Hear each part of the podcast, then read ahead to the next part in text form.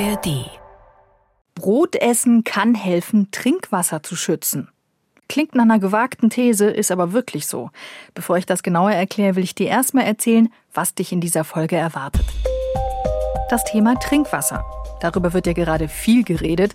Jetzt am Weltwassertag, in der nationalen Wasserstrategie der Bundesregierung oder auch auf der UN-Wasserkonferenz. Umweltministerin Lemke hat da gesagt, Wasser ist der Kern der drei Hauptumweltkrisen Klimawandel, Artensterben und Umweltverschmutzung. Wasser geht halt wirklich alle an, also dich und mich. Ohne Wasser könnten wir nicht existieren. Was aber tun, wenn es in einer Gegend nicht genügend Wasser gibt? Auch in Deutschland sind davon Regionen betroffen. Ich habe da direkt Bilder von ausgetrockneten Bachbetten oder niedrigen Wasserständen im Kopf. Und Wann ist es sinnvoll, Wasser zu recyceln, also gebrauchtes Wasser wiederzuverwenden? Antworten darauf gibt's in dieser Folge und versprochen, es geht über Tipps la Stell das Duschwasser ab, wenn du dich gerade einseifst, hinaus. Ihr hört dreimal besser, den Podcast, den ihr unter anderem in der ARD Audiothek findet und der euch in jeder Folge drei Lösungswege zu einem aktuellen Thema vorstellt. Diese Woche ausnahmsweise mit mir, Denise Lappöck. Ich bin Teil des Dreimal Besser Teams. Unsere Hosts Birgit und Kevin sind beide leider verhindert. Vielleicht warst du ganz am Anfang kurz irritiert, als ich das mit dem Brot und dem Trinkwasserschutz gesagt habe. War ich ehrlich gesagt auch, als ich zum ersten Mal vom sogenannten Wasserschutzbrot gehört habe. Und damit du nicht denkst, na, die Denise, die kann ja viel erzählen, hier die Einordnung von Christian Kuschka. Er ist Projektleiter der Initiative Wasserschutzbrot. Jeder Kunde, jeder Verbraucher, der in dem Fall Wasserschutzbackwaren kauft bei seinem Bäcker vor Ort, der schützt letztendlich das regionale Grundwasser, die regionale wichtigste Ressource auch für unser Trinkwasser.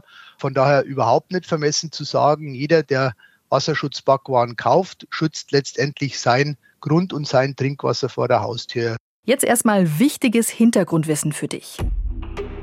Dreh- und Angelpunkt ist in dem Fall der Weizen. Der wird vor der Ernte in der Regel dreimal gedüngt. Damit will man sicher gehen, dass der Eiweißgehalt besonders hoch ist. Das daraus hergestellte Mehl kann auch von großen Backmaschinen gut verarbeitet werden und es macht Semmeln bzw. Brötchen schön fluffig. Problem beim vielen Düngen, wenn die Weizenpflanze nicht alles an Dünger aufnehmen kann, gelangt der als Nitrat ins Grundwasser. Und das ist suboptimal, weil ja aus Grundwasser unser Trinkwasser entsteht. Und genau darüber haben sich Menschen Gedanken gemacht und eine regionale Lösung gefunden. Aktuell arbeiten in vier bayerischen Regierungsbezirken Landwirte, Müller und Bäcker so Hand in Hand zusammen, dass das Grundwasser weniger belastet wird.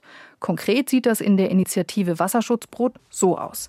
Die beteiligten Bauern und Bäuerinnen düngen ihren Weizen nur zweimal, weil weniger Dünger gleich weniger Nitrat im Boden. Den Weizen bringen sie zu Mühlen, die daraus Mehl machen. Und aus diesem Mehl stellen die beteiligten Bäcker und Bäckerinnen Brot und Semmeln her. Klingt, finde ich, super easy, fast zu schön, um wahr zu sein. Gibt natürlich auch Einschränkungen.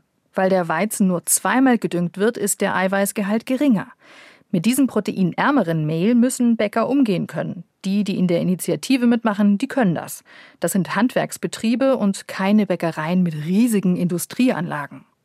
Das richtige Know-how ist aber nicht der einzige Kasus Knaxus. Es geht natürlich, wie ziemlich oft, auch ums Geld. Das System am Markt ist derzeit so, dass die Landwirte für den Weizen, den sie abliefern, bezahlt werden nach dem Eiweißgehalt. Deshalb wird auch kurz vor der Ernte nochmal ordentlich gedüngt, um diesen Eiweißgehalt hoch zu pushen.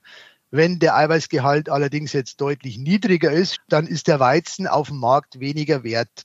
Und dieses System zu ändern, wäre zwingend erforderlich, weil wir mittlerweile wissen, dass dieser hohe Eiweißgehalt nicht erforderlich ist. Hier grätsche ich mal kurz rein. Also nicht erforderlich, weil Backen auch mit weniger Eiweiß geht. Man könnte das System umstellen, aber damit müsste sich der Markt insgesamt sozusagen in seinem Bezahlsystem anpassen und ändern. Und das ist doch ein ziemlich dickes Brett, das man da bohren müsste. Wir versuchen das peu à peu und versuchen mit guten Beispielen zu zeigen, dass es auch anders funktionieren kann. Sie haben gesagt, das ist ein dickes Brett. Wie kann man denn da eine Veränderung herbeiführen? Zwei Dinge, glaube ich, müssten sich durchsetzen. Zum einen müsste von Seiten der Politik und von Seiten der Verwaltung das Thema deutlich mehr zu den entsprechenden Akteuren transportiert werden. glaube jetzt nicht, dass man das über gesetzliche Regelungen hinkriegt, sondern das muss der Markt letztendlich selber regeln. Und der zweite Aspekt ist natürlich die Anführungsstrichen Macht des Verbrauchers und des Kunden, dass der Kunde einfach sagt, warum soll ich Produkte kaufen in meinem täglichen Leben, die letztendlich nicht umweltverträglich angebaut werden. Und wenn hier der Druck auch von Seiten des Verbrauchers, des Kunden an der Ladentheke ein Stück weit zunimmt, dann werden sich sicherlich auch die Anbieter vor Ort mittelfristig umstellen. Sind die Produkte denn teurer für den Kunden? Bis dato nicht. Natürlich sind die Mehraufwendungen in dieser Lieferkette sowohl für den Landwirt wie auch für die Mühle wie auch für den Bäcker ein Stück weit größer. Aber bezogen auf ein Brötchen ist es im Subcent-Bereich, also was den Rohstoff anbelangt, ist es minimal. Die Mehrkosten sind absolut überschaubar. Und letztendlich ist jeder Kunde, da bin ich felsenfest davon überzeugt, bereit, wenn er einen Beitrag für den Ressourcenschutz und für die Umwelt vor seiner Haustür machen kann, auch ein paar Cent mehr für ein Brot oder für ein Brötchen zu zahlen. Wie ist es denn eigentlich für die Landwirte? Weil natürlich durch das Bezahlsystem müssten sie ja eigentlich weniger bekommen.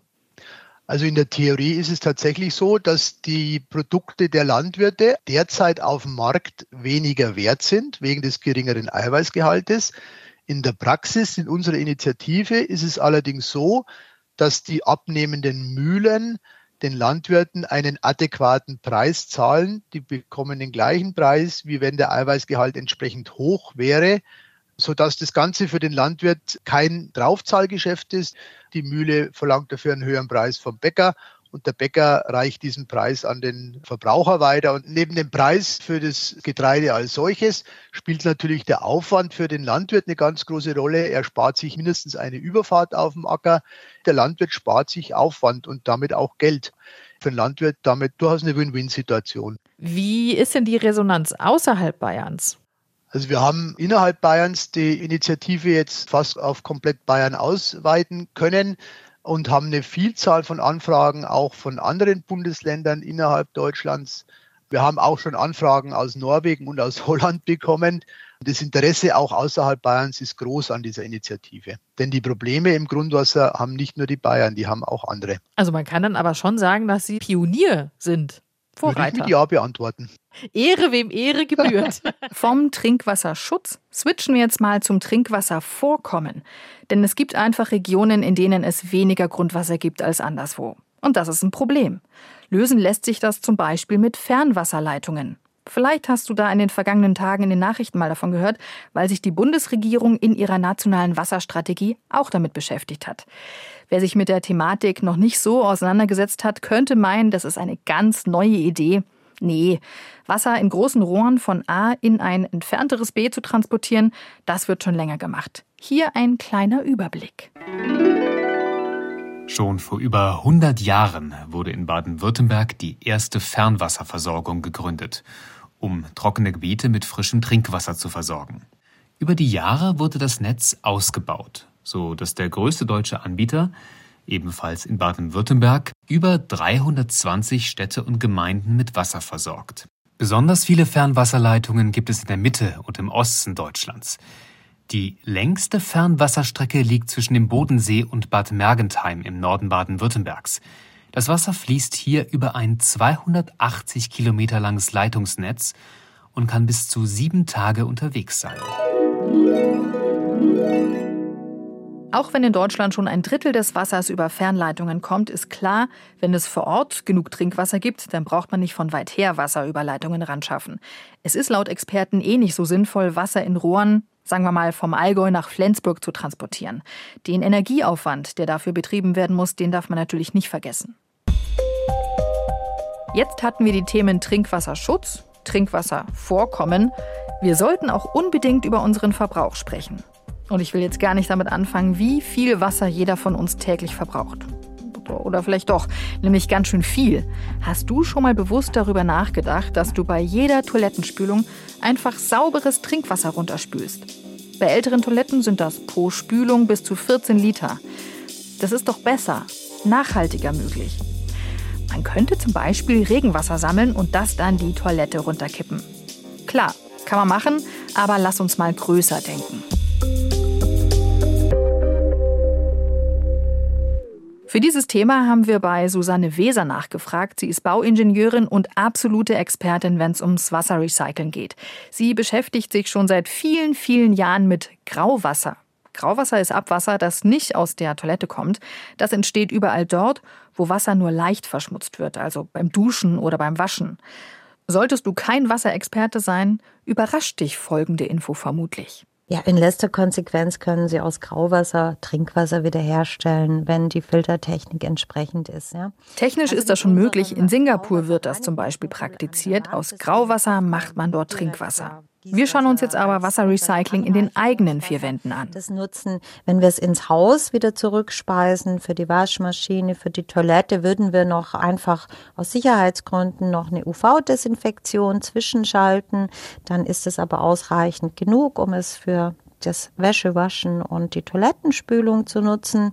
Wenn ich zusätzlich noch einen Membranfilter einschalten würde, der dann bei diesem vorgereinigten Wasser nicht mehr so viel Energie brauchen würde, könnte ich das als Pflegewasser einsetzen zum Duschen, ganz problemlos. Das hätte europäische EU-Badewasserqualität, also so, wo Sie schwimmen drin, da können Sie auch duschen und da ist es auch nicht lebensgefährlich, wenn man mal einen Schluck verschluckt. Für so eine Inhouse-Wasserwiederverwendung braucht man natürlich bestimmte Vorrichtungen, zum Beispiel eine hausinterne Anlage, in der das Grauwasser gesammelt wird und eine Filteranlage, um das Wasser wieder sauber zu bekommen.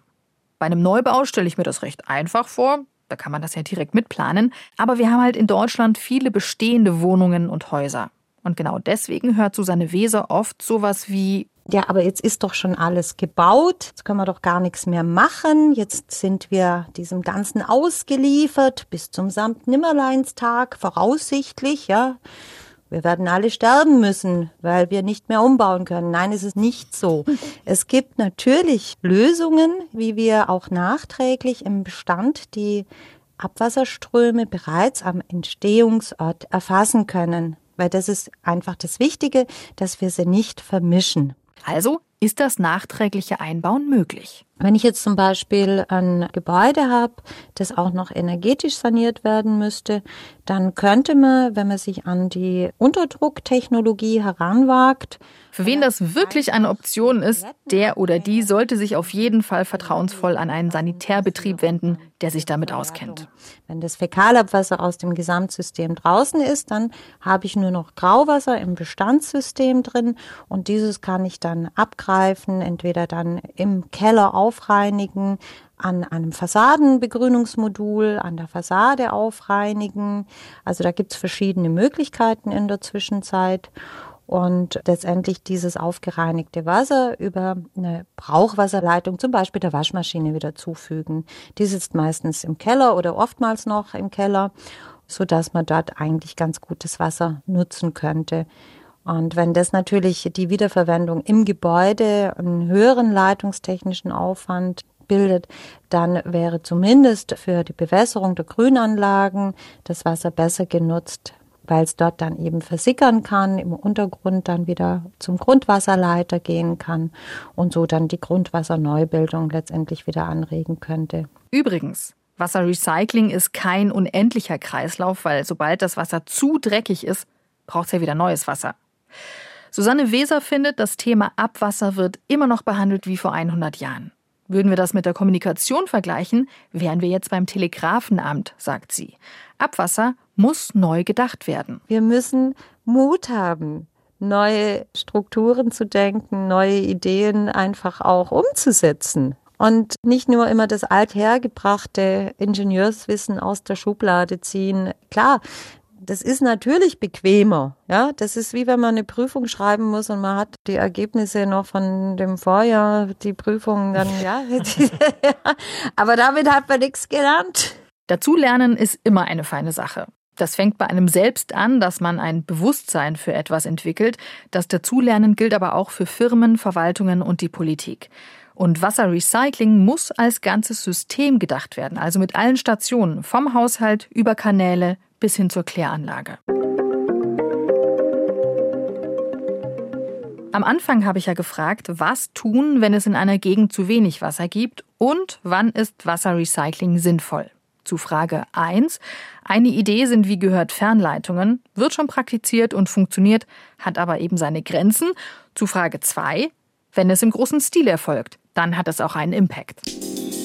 In dieser Folge unser Nice to Know, das Recht auf Wasser ist ein Menschenrecht, haben die Vereinten Nationen schon 2010 erklärt.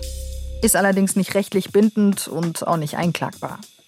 Zum Ende dieser Folge habe ich noch eine Podcast-Empfehlung, weil, wenn dir unser Podcast gefällt, dann vielleicht auch der von unseren Funkkolleginnen und Kollegen. In Was die Woche wichtig war, schauen sie auf die großen Themen und sprechen mit Experten und Expertinnen aus dem Funknetzwerk und darüber hinaus.